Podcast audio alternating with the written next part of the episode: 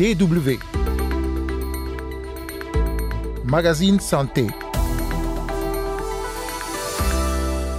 Sur 10 bébés qui viennent au monde, un est prématuré.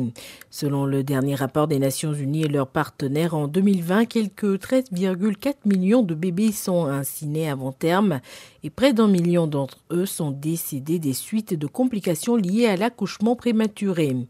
Intitulé Arrivé très tôt, décennies d'action sur les naissances prématurées, le rapport produit par l'Organisation mondiale de la santé et le Fonds des Nations unies pour l'enfance, en collaboration avec le Partenariat pour la santé maternelle, néonatale et infantile, le PMNCH, tire la sonnette d'alarme au sujet des naissances prématurées.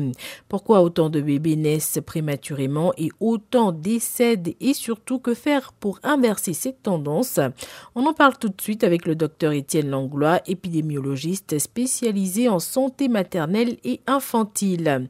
Il collabore également avec le PMNCH, la plus grande mondiale pour le bien-être et la santé des femmes, des enfants et des adolescents. Carole Assignon Micro, vous écoutez le magazine Santé. Bonjour à toutes et à tous.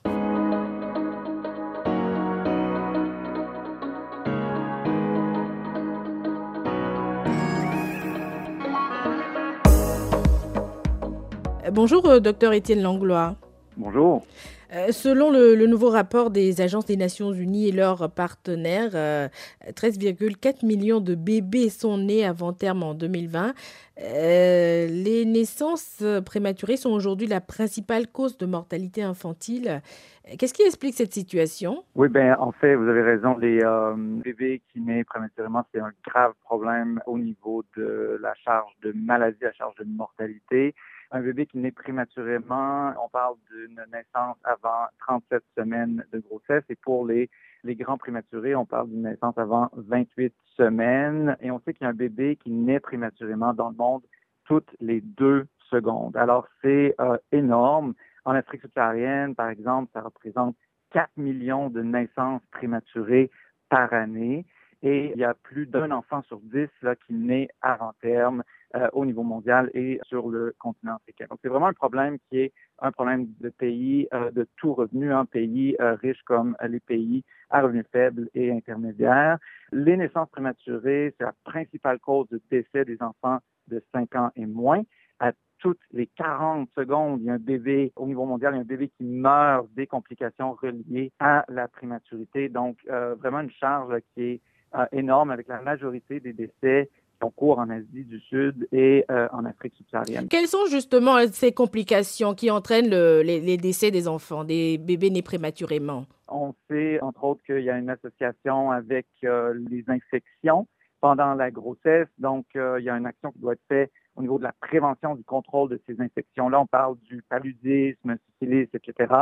C'est relié à l'enjeu très complexe de l'accès à l'eau potable et à l'assainissement qui nécessite davantage d'investissement. Il y a un lien très fort aussi avec la nutrition, donc euh, la sous-alimentation, la dysnutrition pendant la grossesse, qui est un facteur de risque euh, fondamental. On sait que les maladies chroniques sont reliées à une, incidence de prématurité, euh, la violence reliée au genre. On a documenté un lien entre la dépression maternelle et la naissance prématurée. Donc, il y a vraiment un grand travail qui doit être fait au niveau de la prévention des facteurs de risque. Et malheureusement, ce qu'on sait, c'est que pendant la dernière décennie, il n'y a pas eu assez de mouvement. Alors, on parle du même taux euh, de prématurité en un enfant sur dix au niveau mondial qui naît prématurément euh, en 2020. C'était la même chose en 2010. Donc, c'est ce qu'on appelle un peu une décennie perdue en termes de prévention de la prématurité. Et le message qu'on a, c'est vraiment qu'il faut agir davantage euh, et mobiliser davantage de ressources pour cette grave crise de santé. Vous vous parliez tout à l'heure de la prévention. Hein. En cas de menace d'accouchement prématuré, il y a des précautions à prendre pour euh, retarder le plus possible l'accouchement et éviter que le bébé naisse prématurément. Quelles sont ces précautions? Il y a entre autres l'utilisation de ce qu'on appelle les corticostéroïdes anténataux pour prévenir les euh, problèmes, entre autres les problèmes respiratoires les euh, prématurés. Il y a plusieurs interventions qui sont documentées, qui sont efficaces pour prévenir l'apparition, si vous voulez, d'un bébé prématuré, mais aussi pour prévenir les complications des bébés prématurés, particulièrement les bébés qu'on dit les grands prématurés, donc qui sont nés avant 28 euh, semaines de grossesse. Dans les pays à revenus élevés, il y a 9 bébés grands prématurés euh, sur 10 qui vont survivre, alors que dans les pays à revenus faibles, on parle de 9 bébés sur 10 qui vont mourir. Et ça, c'est chez les grands prématurés. Donc, c'est vraiment une question d'équité dans la prévention et les soins pour les bébés prématurés. On voit bien que l'écart est, grand. Hein. Il y a tout de même un protocole hein, de prise en charge des bébés prématurés. Comment cela se déroule-t-il? On réussit à avoir une assez bonne couverture pour ce qu'on appelle les consultations prénatales, donc euh, les soins anténataux pendant la grossesse. Mais le défi, c'est vraiment la qualité des soins qui est euh, dispensé pendant ces contacts anténataux. Donc, c'est là où on doit vraiment faire un grand travail pour euh, améliorer la qualité des soins pour qu'il y ait une meilleure prise en charge au niveau de, des facteurs de risque et ce qu'on connaît en termes de, de, mesures efficaces. On veut éviter, nous, les grossesses juvéniles, qui sont un facteur de risque très important pour la prématurité. Il y a une évidence très contemporaine sur les changements climatiques, euh, sur la pollution atmosphérique. Alors, on sait que la pollution atmosphérique, c'est un facteur de risque important pour la prématurité. C'est associé à 6 millions de bébés prématurés par an. Les enjeux économiques souvent, les femmes doivent payer pour avoir accès aux soins anténataux. Euh, au sujet des soins pour euh, les nouveaux-nés, les bébés qui sont nés prématurément, euh, si on doit être concret, un bébé qui vient de naître et on sait que c'est un prématuré, comment il est pris en charge concrètement dans un centre de santé? Il y a une nécessité de, soins euh, intensifs, euh, surtout pour les grands prématurés. Donc, il y a une prise en charge qui doit être faite au niveau des unités de santé néonatale. Et nous, ce qu'on euh, dit avec nos partenaires, c'est qu'on on voudrait qu'il y ait au moins une unité de santé néonatale par district sanitaire, hein, quand on pense surtout à ce, cette structure, l'organisation des soins, entre autres en Afrique subsaharienne, mais on veut aussi euh, mobiliser vraiment, les, renforcer les soins de santé communautaire parce que la majorité des euh, bébés prématurés n'ont pas besoin de soins intensifs. Alors là, c'est plutôt une question euh, d'intervention vraiment efficace, entre autres les soins qu'on appelle euh, kangourou, commencer immédiatement les soins kangourou, donc le pot à pot euh, qui favorise euh, l'allaitement, qui favorise euh, la thermorégulation, donc toute la, la, question de la température des nouveau-nés qui est fondamentale. Et donc, ces soins de santé communautaire, là, ben, ils prennent une place vraiment fondamentale pour les services curatifs là, de la prématurité, entre autres pour ce qu'on appelle le continuum des soins là, pour les mères et les nouveau-nés, et surtout pour les populations les plus vulnérables, donc celles qui sont en milieu rural, en zone euh, humanitaire, celles qui sont difficiles à desservir en termes de soins de santé. Euh, et ça, c'est vraiment, si vous voulez, un, changement de paradigme qu'on amène avec le rapport de promouvoir euh, des soins de santé centrés sur la famille, centrés sur les besoins et les droits des bébés des mères, des familles et des communautés. Alors, il y a une certaine réticence, hein, on, la sent au niveau des services de néonatologie, mais il y a aussi une évidence qui est très, très forte sur des meilleurs euh, résultats quand on a une approche comme ça des soins qui est centrée sur la famille. Alors, on, l'a compris, hein, les proches, la communauté, tout le monde a un rôle à jouer hein, dans ce processus pour améliorer la santé maternelle et néonatale. Euh, naître prématurément, qu'est-ce que cela implique concrètement pour l'enfant? Est-ce qu'il y a des séquelles qui restent après? Parce qu'il y a beaucoup de mythes qui entourent la prématurité aussi, surtout en Afrique.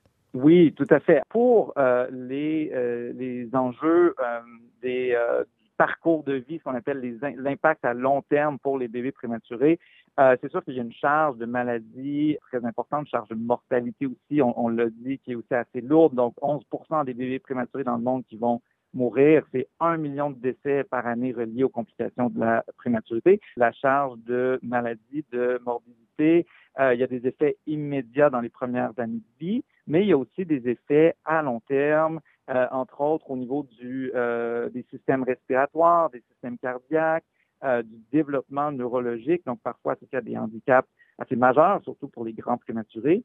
Et aussi, euh, on a une évidence sur euh, le développement qu'on appelle socio-affectif, donc les troubles d'apprentissage, troubles de comportement. Par contre, on a aussi euh, des expériences extraordinaires qu'on appelle de, de, survivants. Alors, la majorité des prématurés, s'ils sont bien pris en charge, vont survivre, vont grandir de façon tout à fait normale. Vous avez parlé tout à l'heure de grands prématurés. Hein? Il y a plusieurs stades de la prématurité. Alors oui, il y a plusieurs stades de la prématurité. Il y a les euh, bébés extrêmement prématurés avant 28 semaines pour lesquels on, a besoin davantage de soins. Et il y a plusieurs stades comme ça entre 28 semaines et, 37 semaines. Et puis on voit vraiment un besoin de euh, soins intensifs qui diminue euh, plus on s'approche du terme. Il y a 15 euh, ans, 20 ans, euh, le premier réflexe, c'était d'intuber les bébés, de les brancher un peu partout. Maintenant, c'est plutôt l'inverse qu'on voit comme tendance, c'est d'être moins invasif, moins interventionniste. Ce qui veut dire qu'il y a des progrès dans la prise en charge des bébés prématurés en fonction des stades de prématurité? Alors oui, il y a des, il y a des progrès. On documente aussi beaucoup de ce qu'on appelle des bonnes pratiques. On veut vraiment mettre de l'avant cette question de euh, ce qui fonctionne au niveau des, pays, dans différentes communautés, dans des zones euh, plus difficiles, aussi des zones de guerre où il y a, un, accès aux ressources, aux communautés qui est très qui est très difficile. En cas de menace d'accouchement prématuré, il est recommandé généralement aux femmes enceintes de beaucoup se reposer, de rester allongées. Euh, c'est une technique qui marche? C'est quelque chose qui doit être vu au, au cas par cas, dépendamment du facteur de risque qui est en cause. Dans certains cas, ça fonctionne. Et euh, dans d'autres cas, s'il y a une grossesse à risque qui est reliée à euh, d'autres facteurs, eh bien là, c'est pas nécessairement une intervention qui va être efficace. Alors là, c'est sûr qu'il faut agir au niveau du facteur de risque particulier. Euh, si on parle de, euh, par exemple, euh, au niveau de l'hypertension, au niveau d'une tension artérielle qui est très élevée, donc les problèmes qu'on appelle de prééclampsie, éclampsie pendant la grossesse, alors là, oui, il y a une question de repos qui est nécessaire. Par contre, si on regarde d'autres facteurs de risque, euh, là, c'est vraiment une intervention qui est plus complexe. Par exemple, la malnutrition, c'est vraiment une question qui doit être adressée avec d'autres interventions, avec quelque chose qui est plus ciblé par rapport aux facteurs de risque particuliers associés à cette grossesse. Mm, docteur Étienne Langlois, merci d'avoir pris le temps de nous répondre. Merci. Merci, merci beaucoup. Vous l'avez compris, c'est déjà la fin de ce numéro du magazine Santé. Merci pour l'écoute. On se retrouve la semaine prochaine et d'ici là, prenez soin de vous.